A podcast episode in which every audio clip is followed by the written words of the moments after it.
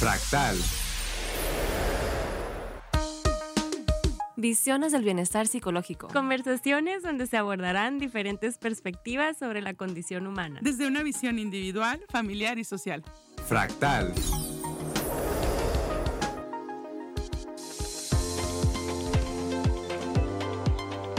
Buenas tardes, bienvenidos, bienvenidas y bienvenidas sean todos quienes nos escuchan en este lunes 19 de junio. Eh, están escuchando Fractal y estamos en cabina eh, Carlos Soto, Mitzi Camacho y Hola. Rachel Orozco. Hey, ¿Qué onda compañeras? ¿Cómo están? emocionadas. Sí, entusiasmadas con el gran tema de hoy. Ok, pues hoy tenemos un, un temazo que muchas veces es invisible a la vista, este, invisible incluso, eh, pues en- en- es poco considerado, ¿no? Tanto por clientes como por profesionistas, pero por eso tenemos pues a nuestra invitada que nos va a explicar, nos va a ayudar a entender y nos va a desmenuzar este tema. Eh, nuestra invitada es Senia Laredo Ortiz. Ella es psicóloga con enfoque en terapias contextuales y Senia trabaja pues en el, tanto en el campo privado como en el campo de lo público. Y el tema que estaremos desarrollando el día de hoy es la alianza terapéutica. Que la alianza terapéutica eh, pues vamos a abordarla desde la visión de ella y de nosotros como, como psicoterapeutas, pero pues también quienes nos escuchan del otro lado y son consultantes, eh, pues podrán posicionarse en esta conversación. ¿no? Senia, bienvenida. Muchas gracias, buenas tardes, muchas gracias por la invitación. Eh, pues estaba platicando, Rachel y yo somos amigas, ¿no? Me tocó conocerla ahí en el hospital donde trabajo, cuando estábamos haciendo, el, bueno, ella estaba haciendo su servicio social y un día surgió, ¿no? Este tema en, en una de nuestras conversaciones y pues nos pareció muy importante porque no es un tema que se hable mucho, no es un tema que pues que surja, ¿no? Así como, ah, ¿cómo elegir a mi terapeuta? ¿O qué tengo que tomar en cuenta? Coincides en que es un tema medio invisible entonces. Sí, sí, Sí, sí. claro. Definitivamente. De hecho, la mayoría de los consultantes no saben de qué trata ¿no? este tema. Y es tan importante para que tú te sientas cómodo, para que se dé la terapia de forma adecuada. Y aún así, pues hay much- muy poca información al respecto. Sí, y poca formación también creo, porque yo no sé si ustedes tuvieron una, una, o sea, una materia, una asignatura o parte de su entrenamiento fue como el estilo y la alianza terapéutica. Para Eh, nada. Nos dijeron, existe el rapport, Ajá. pero hasta ahí. Sí, sí, sí, quizá Sí. técnicas de entrevista, ¿no? Ajá, y ajá. rapport, pero, pero bueno. Senia, pues platícanos un poquito. eh, mira, me gustaría empezar por, por tu perfil, pero como ya entramos al tema, vamos a platicar qué es la alianza terapéutica y al ratito nos platicas qué son las terapias conte- contextuales, ¿no? Muy bien. Entonces, así como en términos, pues, resumidos, que todos entendamos, co- ¿qué, qué es, qué es la alianza terapéutica? ¿De qué estamos hablando? Bueno, pues básicamente así, muy, muy sencillo, la alianza terapéutica es a lo mejor ese acuerdo sí que se hace entre paciente y terapeuta, sí, esa forma de trabajo que se va, en la que ambos van a cooperar, en la que ambos van a poner eh, lo que se necesita para que el proceso terapéutico se, se dé de una forma adecuada, ¿no? Eh, no sé si, si me estoy extendiendo de la pregunta, No, pero, adelante. pero me parece importante mencionar que a pesar de que hay muchos enfoques de terapia, todos, aunque con nombres distintos, manejan la alianza terapéutica como un aspecto importante a, a trabajar, ¿no? Ya sea en el psicoanálisis que se maneja como transferencia, contratransferencia, los enfoques humanistas, los enfoques cognitivo-conductuales, contextuales, quien sea, lo maneja y lo maneja eh, pues como un aspecto básico para que se dé el trabajo en, en la terapia. Eh, se podría decir que, es la confianza que se puede desarrollar en el terapeuta en que te vaya a guiar en ese proceso.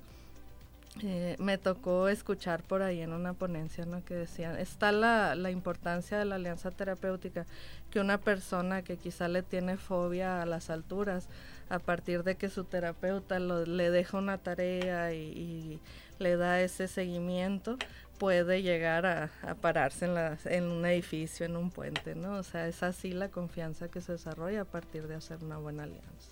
Ajá. Bien. Eh, podemos entonces eh, como resumir que la alianza sería este proceso que facilita que se dé la confianza y que aparte es un acuerdo. Sí. Entonces es un acuerdo porque de alguna manera se adapta como el paciente o el consultante al terapeuta y viceversa. Así es. Así es, de hecho, eh, este acuerdo pues se da en el encuadre, ¿no? Que es donde, pues la primera eh, vez que, que se topa el terapeuta y el paciente, ¿no? Y entonces en ese encuadre es muy importante desarrollar esa alianza y saber cómo se va a trabajar para también entender, ¿no? Si, si es nuestro enfoque, si es, si es lo que está buscando el, el consultante. Sí, y bueno, y es importante, vuelvo al punto de que quienes nos escuchan y han sido consultantes o son consultantes de psicoterapeutas, eh, e incluso yo lo extendería a cualquier profesional de la salud, pero lo, lo que quiero decir es que muchas veces se crea un estigma cuando vas a, con un psicoterapeuta quizá que no conoces y entonces algo sucede que no te gusta y se generaliza y se dice, no, ya no vuelvo a terapia porque los terapeutas o los psicólogos son así, o los médicos tales son así, ¿no? Y recuerden que el proceso de encontrar, o sea, imagínense, encontrar una persona con la que, si, si, en, si en el ámbito privado, si en la amistad o en las relaciones de otro tipo es difícil, pues más en una relación profesional, eh, o quizá no más, pero pues igual, encontrar una persona en la que puedas confiar plenamente para hablar de todo lo que tengas que hablar y que aparte te guste lo que escuchas y te trate como te gusta. Entonces no siempre es fácil a la primera mm, establecer una buena alianza con un terapeuta. Puede que descartes el primer terapeuta con el que vayas, ¿no? Este, o el segundo. Ajá. Sí, de hecho no sé si nos ponemos bien intensos, hoy soy yo, pero yo digo que es un vínculo que se va formando, ¿no? Y obviamente los vínculos a través del tiempo se van fortaleciendo. Tal vez no te sientas tan a gusto la primera vez y es muy importante de, a ver, ¿es la incomodidad de que el primer encuentro o es una muy mala vibra, como me han dicho, ¿no? Porque al final de cuentas, ahí sí es importante que te sientas aceptado también, o sea, en estos vínculos donde sí va a haber confrontación y sí va a haber alguna, alguna forma donde te digas, ¿qué estoy haciendo aquí? ¿Por qué? Pero eso es el, encuadre, o sea, el, ah, okay, el proceso que vamos a llevar tal vez va a ser difícil, va a ser difícil, sí va a ser, y no, no, siempre va a ser bonito, pues sí, también. Sí o sí, y, y, también pues es el tiempo, ¿no? No de que, ay, miran, 10 sesiones ya, o sea, así no es también el proceso donde, ay, las pastillitas y mañana amanecemos mejor. Pero también tener en cuenta que este vínculo es algo que se fortalece, pero también de aquí para allá, ¿no? Claro. Sí, de hecho, no creo que, que, sea intenso, ¿no? Lo que dices es la realidad.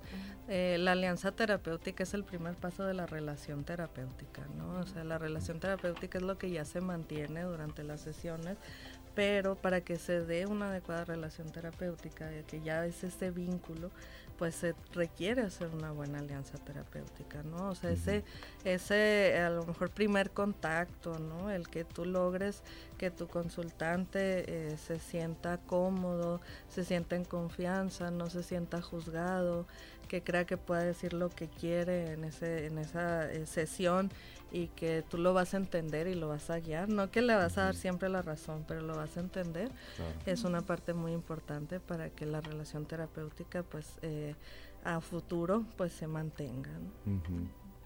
Bien, pues con eso vamos a cerrar este primer bloque, Senia, eh, con esta descripción y definición de lo que es la alianza terapéutica, eh, para volver ahorita después de un corte musical y una identificación o corte comercial. Entonces volvemos eh, en unos minutos. Gracias por escuchar Fractal.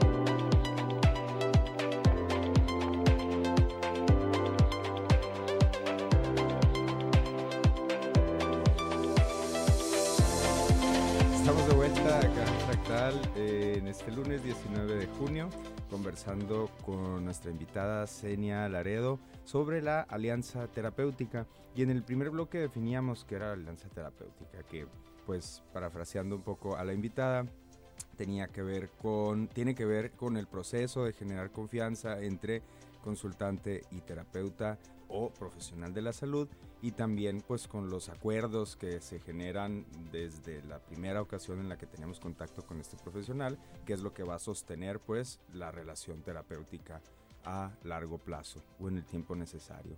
Eh, quedó pendiente que eran las terapias contextuales, que es como lo que tú te dedicas o desde donde tú trabajas. Ok, bueno, pues sabemos que hay diferentes generaciones de terapias, ¿no? Eh, dentro de los enfoques con los que se ha trabajado, eh, las terapias contextuales también son conocidas como terapias de tercera generación.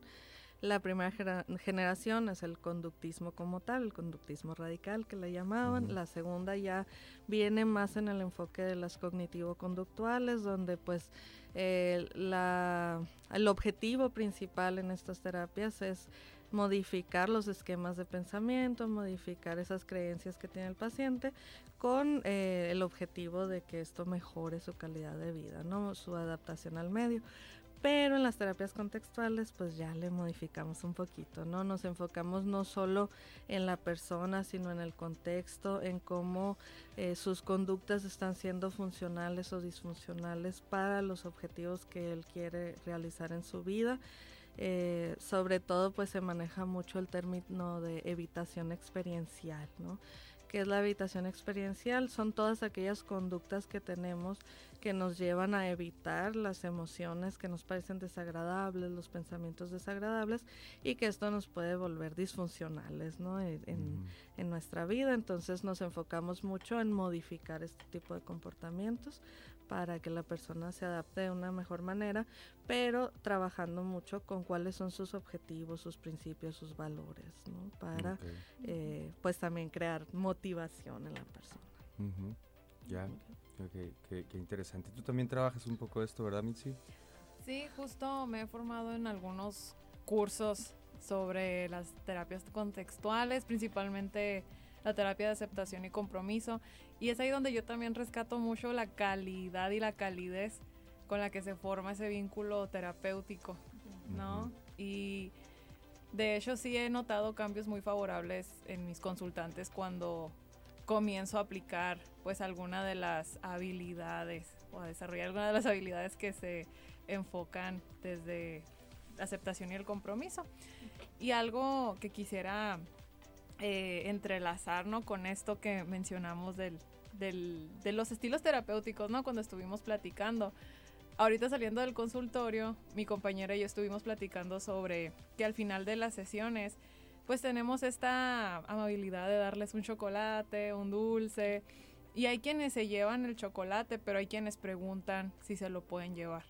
O sea, previo a eso ya les damos la instrucción, o sea, aquí puedes tomar agua, puedes tomar el chocolate, pero a veces hay quienes se cercioran de, ¿lo puedo llevar? ¿Me puedo llevar dos? y nosotras, pues sí. Y mi, y mi compañera me preguntaba, bueno, ¿a qué, se debería, ¿a qué se deberá el hecho de que te vuelvan a preguntar? ¿Será que no estamos siendo las terapeutas, eh, pues más como, pues sí, con, con, con la mejor instrucción o no nos tendrán esa confianza? Y pues es ahí donde sí, sí te preguntaría a ti cómo desde lo que tú te has formado en la terapia, eh, pues llegas tú a ver esa construcción de la alianza o cuáles son los componentes más eh, positivos, por así decirlo, que se pueden implicar en ese proceso. Bueno, ok. a ver, como que voy a separar un poquito, ¿no? Porque sí me parece interesante el ejemplo este del chocolate, pero también la cuestión de de cómo las terapias contextuales nos llevan a, tener otro tipo de vínculo, ¿no? De alianza con, el paciente.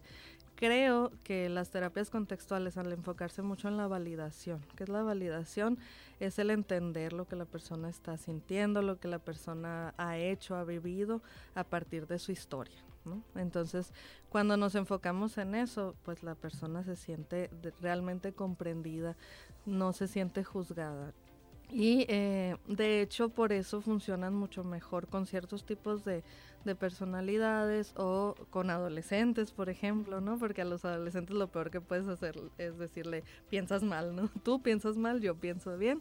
Ahí eh, acabamos con esa alianza, ¿no? Entonces creo que esta parte de, de la validación va a ser muy importante al desarrollar esa alianza.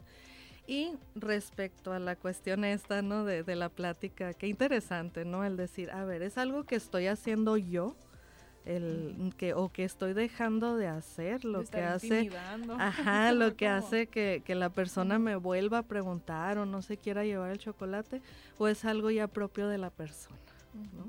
Entonces yo creo que esa sería una una cuestionante ahí interesante, ¿no? En cuestión de que las personalidades son distintas, ¿no? Ahorita decías, hay personas que hasta me dicen, puedo tomar dos. Entonces, eh, y hay otros que no, no, está bien, no, no, yo no, no quiero llevarme el chocolate, ¿no? Entonces, eso también tiene mucho que ver, quizá con cuestiones que se tienen que trabajar con esa persona, más que decir, ah, yo lo estoy haciendo bien o le estoy generando la confianza. Eh, bueno, ¿qué es para la persona? ¿Qué, qué significa que le des un regalo? ¿Qué significa el aceptar algo de, de alguien más, no? Entonces yo me iría más a, a cuestionarme esa parte, ¿no? O sea, como que quizá agrupar a ver qué tipo de, de consultantes son los que me rechazan el chocolate, cuáles son los que me piden más, cuáles son los que me dicen, eh, no, no, no quiero, no, no quiero. Entonces, eh, esa parte me parece interesante. Y de hecho eso va mucho con lo que la alianza terapéutica es tan subjetiva. Porque al final de cuentas este, puede ser un muy buen terapeuta y el mejor amigo le dice tienes que ir con mi terapeuta, verás que bien. Y pues no, no funciona igual.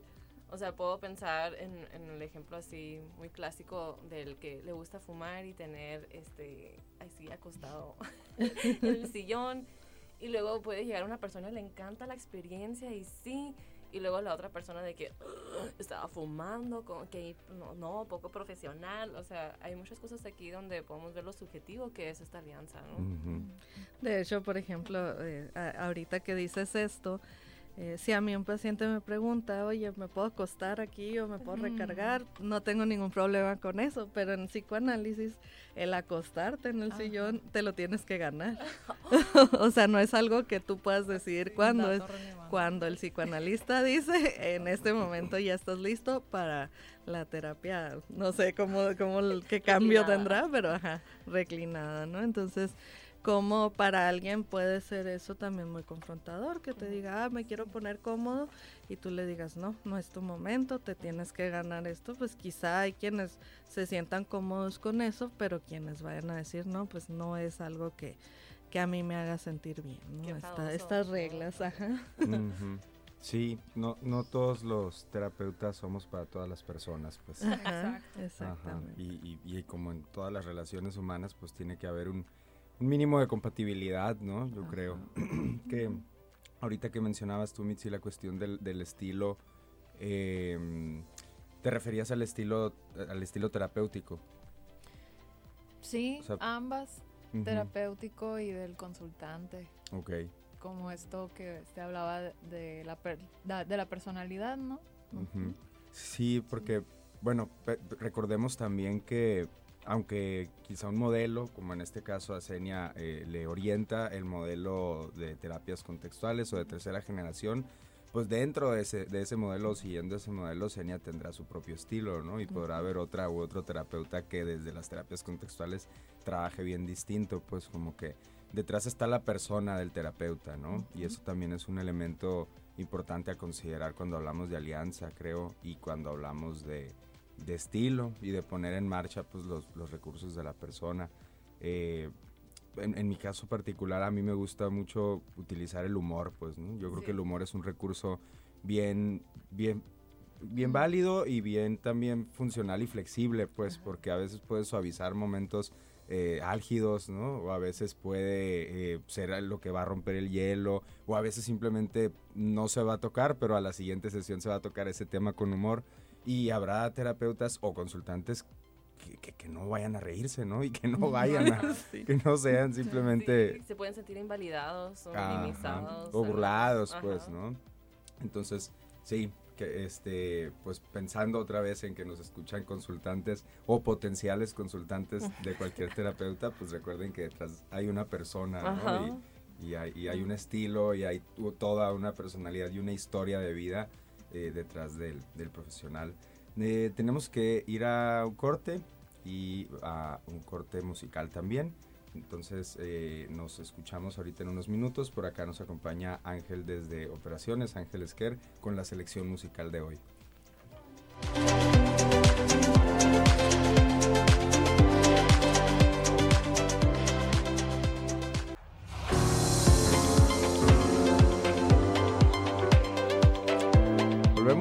Fractal en este tercer bloque conversando con Senia Laredo, psicóloga con enfoque en terapias contextuales, eh, sobre alianza terapéutica. Compañeras, mm, vamos a los asuntos del tercer bloque que ya los habían anunciado por ahí, que son las, red flags y también los límites éticos oh. de la alianza terapéutica, porque, bueno, digamos que es ético y no tiene ningún problema regalar un chocolate o dos, como decía Mitzi pero que no es ético y que sí sería un problema que ya no sería parte de un estilo terapéutico, Senia? Esta pregunta sí va, directa como, ¿dónde está el límite entre decir, este es mi estilo y yo genero alianza así, a decir, mm, creo que te estás extralimitando y eso ya no es estilo o alianza, ¿no? Ok. Eh, bueno, creo que es, es complejo, ¿no? Responder esa pregunta porque también depende mucho de los enfoques. Como decíamos ahorita, hay enfoques que son muy rígidos, ¿no? Por ejemplo, eh, hay enfoques, eh, he conocido terapeutas que dicen, ni siquiera te puede pagar a ti directo el paciente, ¿no? Tiene que pagar en otra parte. O no, no le puedes aceptar ningún detalle, ningún regalo al paciente, ¿no? Que eso viene más de enfoques psicoanalistas y hay otros enfoques un poquito más eh, flexibles en este sentido, ¿no? Entonces creo que no podemos decir, ah, ya porque el paciente me dio un regalo, eso quiere decir que está mal, ¿no? O que está viéndome de otra manera. hay, muchos aspectos que se tienen que tomar en cuenta. Lo que sí es que pues, para los consultantes algo muy importante es que ellos tienen que seguir viendo al terapeuta como esa figura, ¿no? No como un amigo, no como alguien que, que, con quien salir. O sea, si ya estás pensando, ay, quiero invitarle un café, quiero irme, eh, o que el terapeuta mismo te diga, ah, nos podemos ver en otro contexto, nos podemos ver en un café o salir al, al cine, ya me estoy poniendo ahí en ejemplos un poquito más, más fuertes, pero que han pasado. Entonces ya ahí estamos hablando de que ya se pasó el límite de lo que es la alianza terapéutica, de lo que es una buena relación terapéutica y eh, ya estamos hablando pues de otro tipo de relación que se está dando, ya sea de amistad. otro de los eh, aspectos que hay que considerar es el qué tanto se escucha lo que tú estás diciendo en terapia y qué tanto se te dice, ¿no? ¿Por qué?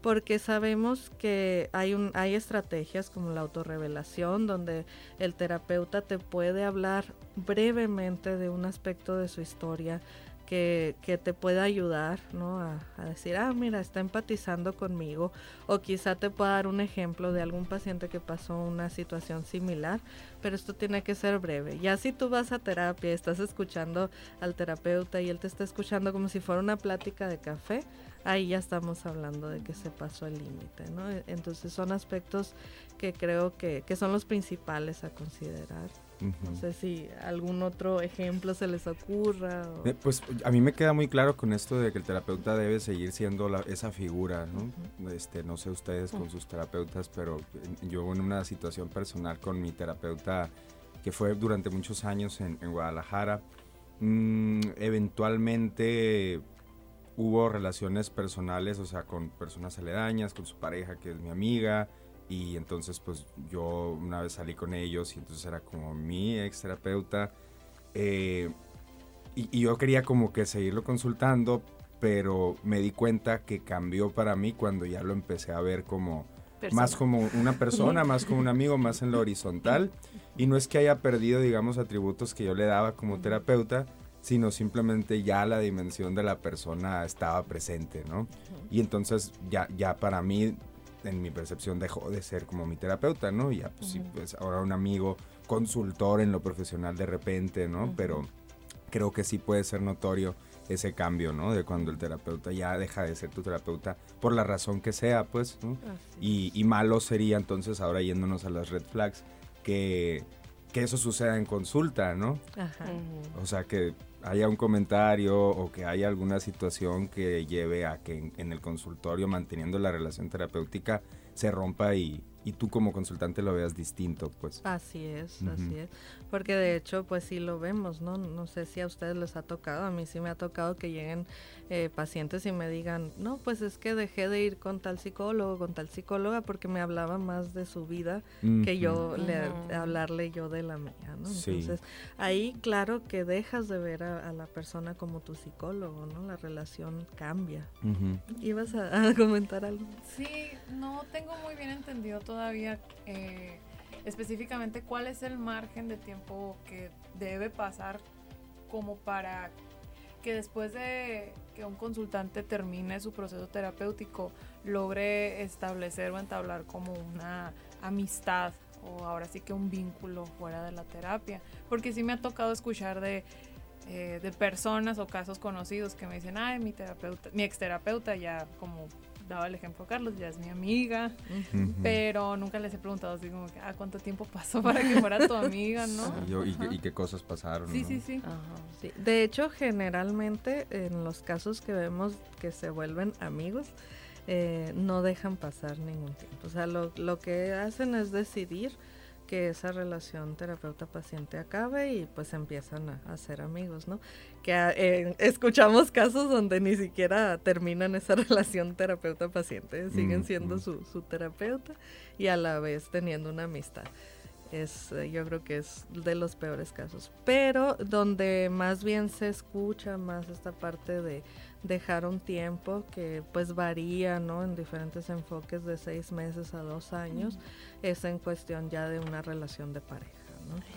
Donde sí se da la instrucción de que, ajá, sí, de que esos seis, o sea, vamos a suponer que son seis meses, eh, esos seis meses tienen que ser con cero contacto, ¿no? O sea, como si no se hubieran conocido y en su momento volverse a conocer y ya conocerse en ese otro aspecto. ¿Por qué? ¿Qué pasa? Que claro que esos sentimientos se pueden desarrollar únicamente con lo que se ve en el contexto de terapia, no con lo que se ve de la persona como tal, ¿no? Entonces sí es muy riesgoso porque pues también ahí hay una relación de poder, sabemos que eh, aunque no se, no se pretenda ¿no? vernos como expertos ante el paciente, sí es una eh, posición que te da cierta jerarquía o cierta admiración del paciente. Entonces, sí es muy riesgosa esta parte, pero se supone que en cuestiones legales se debe dejar ese tiempo y con cero contacto con, con la persona. ¿no? Vemos que en la cuestión de amistades, pues no se da también sería importante que se dé. ¿Por qué? Por lo mismo, ¿no? Porque estamos viendo una cosa distinta en, en, el contexto terapéutico de lo que la persona es realmente. ¿no? Entonces, ¿cómo saber si realmente quieres ser amigo de una persona que tú no conoces? Sí, que te está mostrando su, su rol profesional. Pues. Así es, así eh, bien, ya se nos fue el bloque. Vamos a ir a corte nuevamente y a una rolita y nos escuchamos en unos minutos. Bueno, volvemos a este cuarto y último bloque de Fractal platicando sobre la alianza terapéutica. Cerrábamos con un asunto donde nuestra invitada nos estaba, eh, pues estábamos hablando de aspectos éticos de la relación y de la alianza terapéutica. Y Senia decía algo así como que mm, eh, legalmente y la teoría dice que deben pasar entre seis y dos, entre seis meses y dos años para que se pueda dar una relación personal con el terapeuta, ¿no? Este, terminando o cerrando la relación eh, terapéutica. Pero querías hacer un paréntesis aclaratorio. Sí, el paréntesis era, yo no estoy de acuerdo. Eh, creo que es importante, ¿no? El mencionar que esta es una relación en la que, pues, el consultante va a tener cierta admiración, ¿no? Cierta admiración hacia el terapeuta, entonces se puede tomar como una relación de poder al igual que en otros contextos, ¿no? De hecho, la alianza terapéutica no solo se da en la psicoterapia, también se da con el médico, con el fisioterapeuta, con el nutriólogo, etcétera. Con los maestros. Con los maestros. Entonces, cualquier, de, eh, cualquier relación donde la persona tenga esa admiración y la otra persona tenga ese rol eh, que puede ejercer poder, ¿no? Que sabe información importante de, pues, del otro, pues es, es, una relación de riesgo, ¿no? Si, si la pasamos ya a otros términos, eh, por eso se supone, ¿no? Que es este periodo de espera de tienes que dejar de frecuentar a esa persona durante tanto tiempo y después conocerla de cero, pues sabemos que eso no es posible, ¿no? O sea, si tú te vas a reencontrar con la persona, te vas a reencontrar con lo que tú recordabas de la persona y, pues eso va a, a, llevarte a que puedas seguir confundido, ¿no? Aunque pase el tiempo definitivamente bye. Yo, o sea, todos estamos de acuerdo que bye. Eh, por muchas razones. O sea, también así, tal vez es legal, tal vez es dentro del marco ético, pero al final de cuentas hay mucha vulnerabilidad. O sea, aquí es, no, o sea, hablando de que, ay, sí, la relación de poder, etcétera, pero también no sabes cómo es el terapeuta, te puede manipular, te puede, o sea, usar toda esta información, va a ser usado en tu contra, ¿no? Y la verdad, ya sé que sueno así como bien fatalista.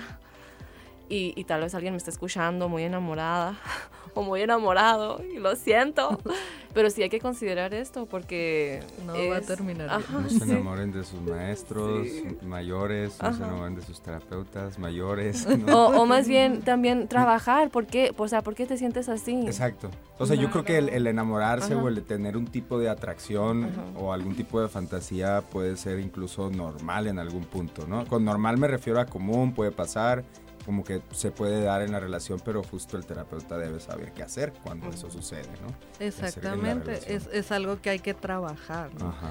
Igual eh, que el maestro en el aula de clases, o sea, también, ¿no? No, ¿no? Creo que no es raro que escuchemos estas historias de que la alumna se enamoró del maestro 20 años mayor eh, o cosas así. Pero, eh, pero pues bueno, también corresponde al maestro decir, hey, pues poner sus límites, ¿no? Así es, que es lo que está buscando realmente la persona que se está enamorando de, estas eh, figuras, de autoridad, ¿no? Claro. ¿Y cómo fomentamos esta alianza terapéutica? Ya que estamos en el último bloque. ¿Cómo fomentamos? Sí, ah, yo quería, mira, tenemos todavía como 10 minutos o 8 minutos, algo así pero quería que mm, platicáramos un poquito de cómo, cómo funciona la alianza terapéutica y, cerramos después con lo que tú dices, Rachel, ¿va? porque esto me parece que es previo y puede dar pie a lo otro. ¿Cómo funciona la alianza terapéutica cuando la terapia es a fuerzas? Cuando te manda una institución, te manda, este, o sea, ¿hay alguna autoridad que te está mandando a tu terapia? O una autoridad, entre comillas, que es la pareja, ¿no? Cuando que, pues, te condicionan y, órale, vas a terapia o esto se termina. Eh, o cuando eres adolescente y te llevan tus papás, o te mandan de la escuela, o te mandan de. No, te multaron y te pidieron que tomes sesiones de terapia, cualquier cosa donde tu voluntad inicial no es ir a terapia. Bueno, no es que sea imposible que se dé, pero sí es más difícil, ¿no? o sea, es algo, es un trabajo más arduo el que se tiene que hacer como terapeuta al momento de tratar de, de convencer a la persona de que va a ser un proceso que le va a ayudar.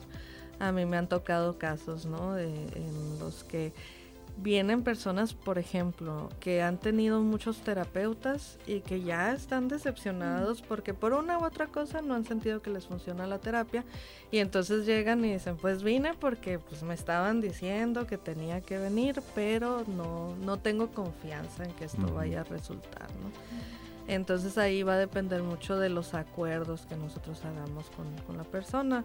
Generalmente yo en ese caso les digo, bueno, ¿por qué no eh, te tomas un tiempo aquí, no sé, unos dos, tres meses? Eh, trabajamos un poco en ti, en lo que se tiene que trabajar. Y si tú sientes que al igual que otros procesos no te está funcionando, pues lo dejas, ¿no? Pero, ¿qué te parece si lo probamos, ¿no? ¿Qué te parece si... Y hay quienes sí aceptan, ¿no? Hay quienes dicen, ah, pues va, va, me voy a animar una vez más, voy a, voy a confiar, ¿no? En que esto se pueda dar. Hay quienes eh, pues puedan decir, bueno, está bien, pero pues no creo que me resulte. Ahí ya sabemos que va a ser muy complicado, ¿no? Que se tiene que ganar mucho la confianza de esa persona y creo que tiene que ver, eh, pues hablábamos un poco respecto a las personalidades, ¿no? Hay personalidades que son más devaluadoras, que tienden a, pues que les es más difícil confiar en otros, abrirse, abrirse, entonces también eso lo tenemos que considerar. Y quizá yo creo que pues si les pudiera decir algo a, los terapeutas que nos escuchan es no desesperarse, ¿no? Entender que para esa persona ese proceso de, confiar y de empezar a dar lo que se tiene que dar para los cambios en terapia va a ser más extenso.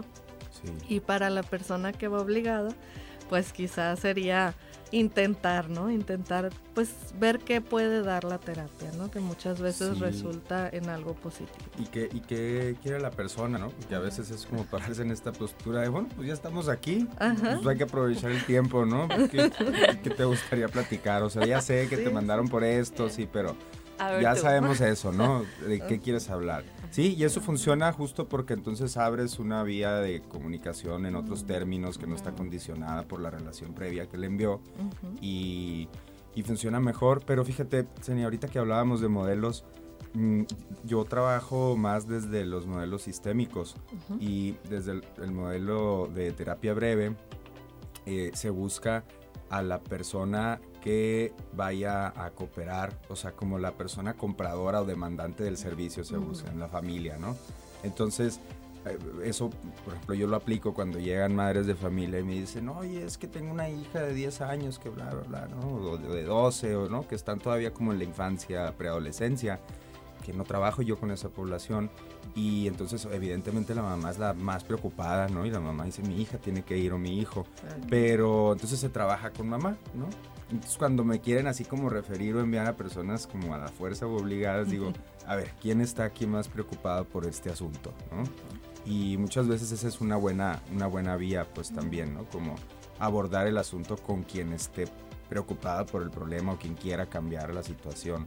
Así es, así es porque de hecho, ¿no? Como se maneja en la terapia de sistemas y creo que en las contextuales también vemos esto, si cambia una de las personas del sistema va a generar cambios en, los demás. Sí, y así es más fácil poder ya hablar con, con el hijo enojado, ¿no? Supongamos, cuando ya ve que su mamá así como que ya le bajó un poquito, pues. Así es. Ajá. Entonces, de hecho, algo que a mí me gusta hacer con los adolescentes es preguntarles, el, a ver, ¿y por qué te trajeron? O tú pediste, ¿no?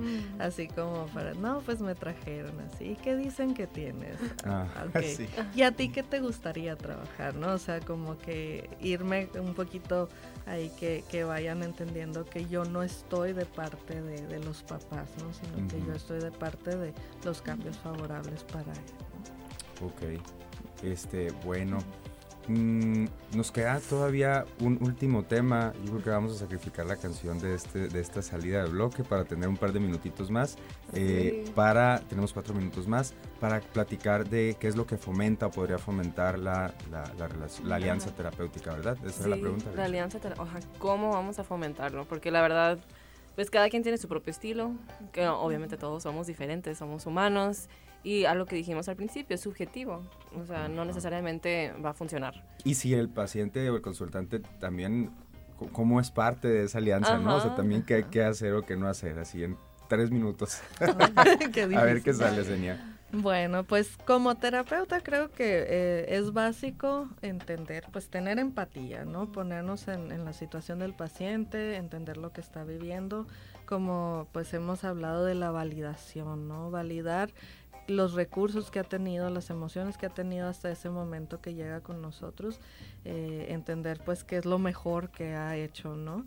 Eh, ¿Para qué? Para no juzgar, para que la persona se sienta entendida, para que la persona sienta que nos puede contar cualquier cosa y que no vamos a actuar en su contra, ¿no? O sea, y creo que para los consultantes pues también es importante entender que no siempre vamos a estar contentos con lo que nos dice nuestro terapeuta, ¿no? A veces eh, hay sesiones donde nos va a doler lo que nos dice, nos va a generar molestia y también hay que tener esa confianza para decirlo, ¿no? De, oye, esto que me dijiste o la forma que me lo dijiste, me lastimó, no me gustó. Sí. o sea, eso es una es una situación ahí que a veces creemos que como consultante no podemos decir nada, ¿no? Hay que tener esa confianza. Si nosotros vemos que el terapeuta no responde bien a ello, entonces creo que ahí ya se convertiría, convertiría en una red flag, ¿no? Es decir, a ver, si mi terapeuta no me está escuchando, no me está entendiendo, entonces realmente pues es un proceso que me está ayudando o no. Sí. Sin embargo, el entender que no en todas las terapias, eh, no en todas las sesiones más bien, me voy a sentir bien, me voy a sentir a gusto, es, es algo importante. Eh, ¿Qué más como terapeuta podemos eh, lograr? Eh, pues esa confianza, ¿no? El ir retroalimentando a la persona con los cambios que va logrando y que no siempre se da cuenta, ¿no? Porque creo que les ha tocado que hay personas que se exigen demasiado y que dicen, no ha avanzado nada y ya, o sea, puedes dedicar una sesión a decir, ve todo esto que has que llegan pensando que hasta retrocedieron. Así es, así es. Y el hacer eso, pues también fomenta la confianza en el proceso, en que lo que se está haciendo, pues es algo bueno para su vida. Sí, me gustaría resaltar esto que también, o sea, como consumidores del servicio y en general de los servicios y de los productos del mercado, los, los, los clientes tenemos tenemos un poder, pues, ¿no? Y, debemos tenerlo, y una dignidad, y, debemos de tener un, o sea, se nos debe de respetar, pues, si hablo de, de que abran más filas en el súper para no hacer fila una hora. Eh, como poder decirle al terapeuta, oye, esto no me gusta, ¿no? O ¿por qué hiciste esto? O me gustaría que habláramos más de esto, o no me siento escuchado con esto, ¿no? Porque al final, yéndonos así a, a lo más frío es un servicio que se está prestando, ¿no? Y tú, y tú estás cubriendo la tarifa de ese servicio y por lo tanto tú puedes poner tus, también tus condiciones, ¿no? O sea, volvemos al punto de la negociación. Entonces lo resalto justo porque creo que hay una, como una idea y una cultura sobre el, ir a consultar donde yo aquí soy pasivo, aquí a mí me dicen qué hacer, aquí, aquí yo vengo a seguir tus órdenes o tus reglas, ¿no? El doctor dijo. Que, viene mucho de la lógica médica, ¿no? Entonces, pues la terapia es distinta e incluso las consultas médicas deberían ser democráticas también. Eh, creo que habrá condiciones donde habrá que limitarlo, pero en su mayoría puede serlo. Y bueno, ahora sí tenemos que despedirnos. Senia, muchas gracias por acompañarnos el día de hoy acá en Fractal. Este, y gracias a nuestros radioescuchas. Gracias también, compañeras, Rachel, Mitzi, gracias, al equipo de multimedia y a nuestra operadora. Eh, gracias, nos escuchamos en una semana.